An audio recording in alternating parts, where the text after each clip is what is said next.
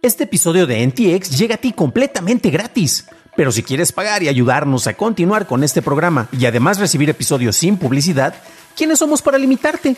Descubre cómo hacerlo siguiendo la liga en la descripción del episodio.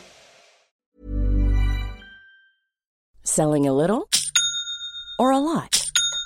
Shopify helps you do your thing however you cha-ching. Shopify is the global commerce platform that helps you sell at every stage of your business. From the launch your online shop stage to the first real life store stage, all the way to the did we just hit a million orders stage.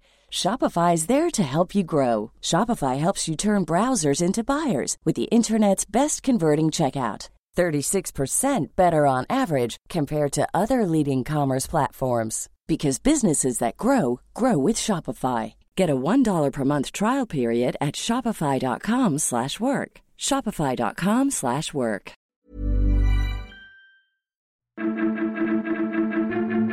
YouTube renueva su plataforma, Apple sube el costo de sus suscripciones y filtran cientos de miles de correos de la Agencia Nuclear de Irán. Estas son las noticias de Tecnología Express con información más importante para el 24 de octubre de 2022. En la India, The Wire se retractó de una historia publicada en donde acusaba a Meta de otorgar a un político local acceso a su sistema XCheck de verificación cruzada, para así poder solicitar la eliminación de publicaciones en su plataforma. Esto después de encontrar ciertas discrepancias en los correos que sirvieron como fuente para el artículo. Meta dijo previamente que la evidencia utilizada en el informe fue inventada. El medio indio dijo que todavía están revisando todos los asuntos, incluyendo la posibilidad de que se haya buscado deliberadamente el desinformar o engañar a The Wire. YouTube presentó una actualización a su interfaz en donde además de mejoras cosméticas, tiene opciones de zoom con gestos, búsquedas precisas, nuevos botones, modo ambiente y un modo oscuro todavía más oscuro. Los gestos de zoom permitirán a usuarios de Android y iOS el hacer acercamiento a videos para ver más detalles.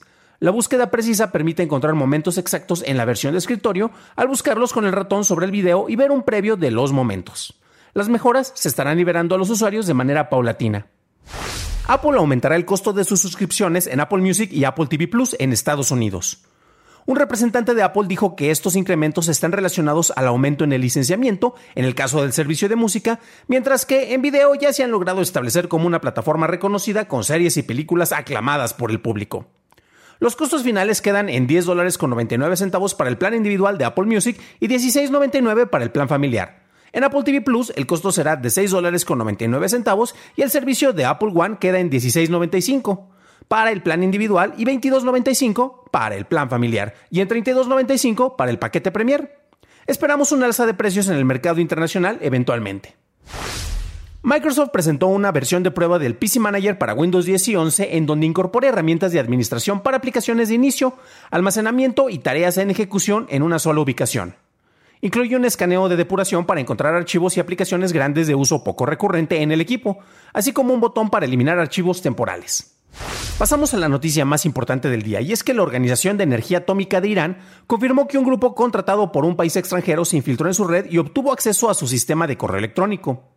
El grupo Black Reward se atribuye el ataque, obteniendo 50 GB de correos, los cuales filtró en su canal de Telegram. No queda claro si estos contenían información clasificada.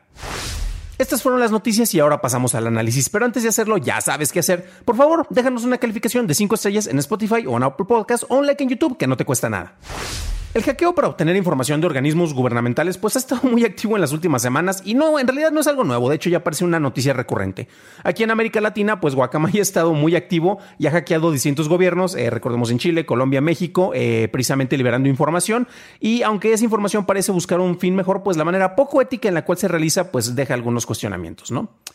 Irán ha sido atacado previamente con herramientas cibernéticas muy sofisticadas. Por ejemplo, el gusano Stuxnet, el cual no sé si recuerden, fue la primera arma en esta categoría de la cual se tiene registro, tal vez haya por ahí alguna que todavía sigue activa y de la cual todavía no sabemos, y se logró, gracias al uso de esta herramienta, retrasar el programa de desarrollo nuclear en Irán por varias décadas. Y era una cosa que era increíblemente interesante. Se desarrolló en colaboración por parte de agencias de inteligencia de Estados Unidos y, Estados, y el Estado de Israel, precisamente para retrasar el desarrollo en el plan eh, nuclear, concretamente de, Irán. Y mencionaba que tiene un, manejo muy interesante, ya que eh, Stuxnet logró sabotear el proceso de enriquecimiento de uranio. Y lo que hacía es que hay, un, hay procesos en los cuales es normal que el equipo esté fallando, eh, concretamente cuando se está haciendo la, se utiliza la fuerza centrífuga para que los isótopos isótopos del uranio se vayan desplazando, se vayan moviendo cuando estás haciendo la depuración de este elemento y es, normalmente, es normal que ocurran algunas fallas durante estos procesos. Lo que hacía Stuxnet es que de una manera muy sutil hacía que estos eh, procesos se sabotearan y se presentaran más errores de los que se preveían, pero no tantos como para detectar que había una falla concreta en el equipo. Entonces fue un manejo honestamente muy brillante. Pero bueno, vamos a hablar acerca del caso del hackeo y la revelación de información que hizo en este caso, pues eh, los de Black Reward.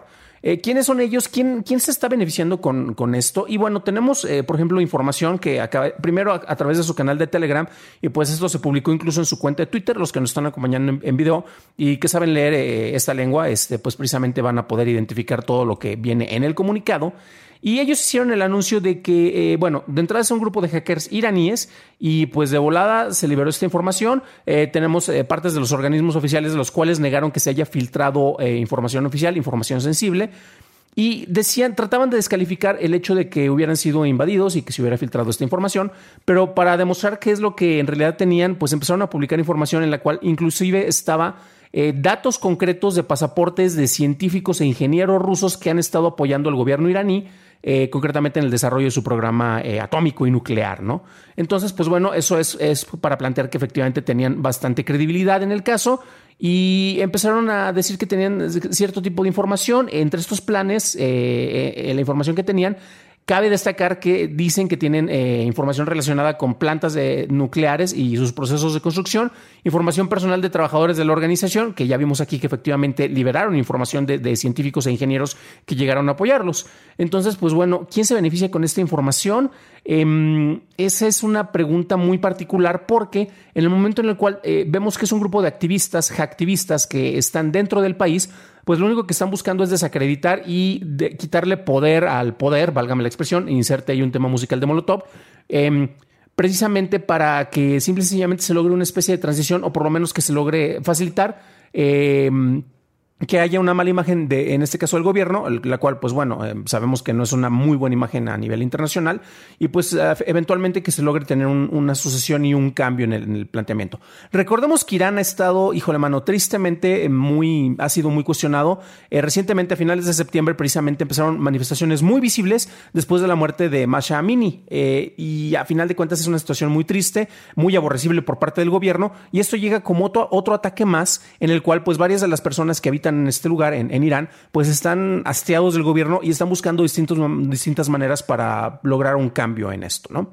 En el mejor escenario, bueno, esto que, se acaba, que acaba de ocurrir, la liberación de datos del gobierno de Irán, estaría mostrando una vulnerabilidad en el régimen vigente y esto ojalá y pudiera ayudar para que fuera derrocado y se estableciera un nuevo orden. Desafortunadamente, las probabilidades de que haya un escenario optimista, que sería el escenario ideal que se está buscando en el terreno práctico, son muy pocas. En este caso, bueno, y también aquí cabe destacar que es algo que se estaba declarando de que hay un Estado extranjero que estaba apoyando este grupo.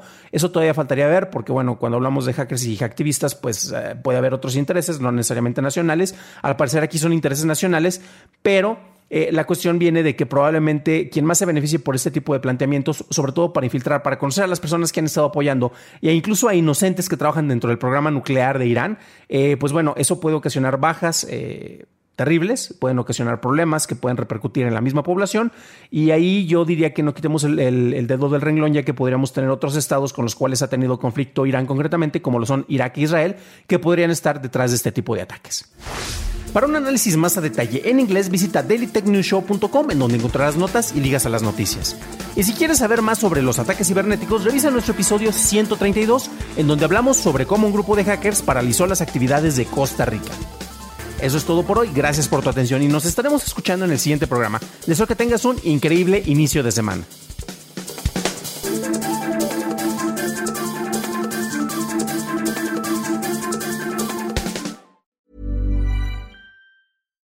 If you're looking for plump lips that last, you need to know about Juvederm lip fillers. With Juvederm Volbella XC and Juvederm Ultra XC, your lip look, whether it's subtle or bold, can last up to one full year with optimal treatment and no additional maintenance. Find a licensed specialist and see if it's right for you at Juvederm.com today. That's J U V E D E R M.com. Add fullness to lips in adults over 21 with Juvederm Volbella XC or Juvederm Ultra XC. Do not use if you have severe allergies or a history of severe allergic reactions, or if you're you're allergic to lidocaine or the proteins used in Juvederm. Tell your doctor if you have a history of scarring or taking medicines that decrease the body's immune response or that can prolong bleeding. Common side effects include injection site redness, swelling, pain, tenderness, firmness, lumps, bumps, bruising, discoloration, or itching. As with all fillers, there's a rare risk of unintentional injection into a blood vessel, which can cause vision abnormalities, blindness, stroke, temporary scabs, or scarring. For full important safety information, visit juvederm.com.